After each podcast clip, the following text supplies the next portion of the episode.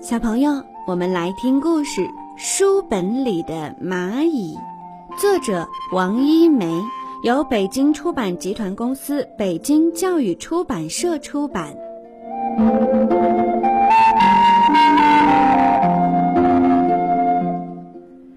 古老的墙角边，孤零零地开着一朵红色的小花，在风里轻轻地唱着歌儿。一只黑黑的小蚂蚁顺着花枝儿往上爬，静静地趴在花蕊里睡觉。小姑娘经过这儿，采下这朵花，随手夹在一本陈旧的书里。黑蚂蚁当然也进了书本，夹成了一只扁扁的蚂蚁。喂，你好，你也是一个字吗？书本里传来了很整齐的、细碎的声音。是谁？书本也会说话？黑蚂蚁奇怪极了。我们是字，细碎的声音回答着。黑蚂蚁这才看清，书本里满满是密密麻麻的小字。我们小得像蚂蚁。字很不好意思地回答。我我是蚂蚁，啊，我变得这么扁，也像一个字了。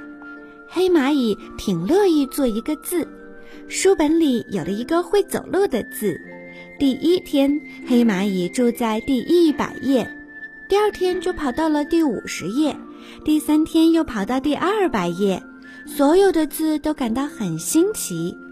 要知道，这是一本很陈旧的书，很久没有人翻动过了，而这些字从没想动动手脚，走一走，跳一跳。我们真是太傻了，字对自己说。现在他们都学着黑蚂蚁跳跳舞、串串门儿，这有多快乐呀！旧书不再是一本安安静静的书了。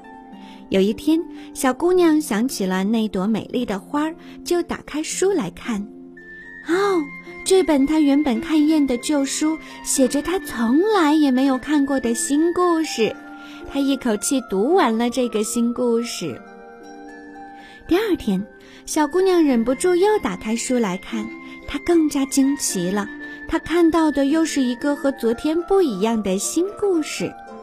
这时候，小姑娘突然看到了住在书里的黑蚂蚁，问：“你是一个字吗？”“是的，我原来是一只小蚂蚁，现在我住在书本里，是会走路的字啦。”会走路的字，小姑娘明白了。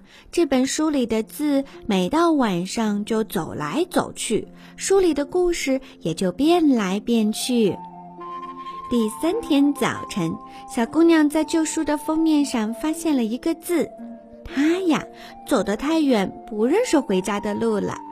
不过这些字没有一个想离家出走的。他们全住在一起，快快乐乐的，每天编出新的故事。小姑娘再也没有买过故事书。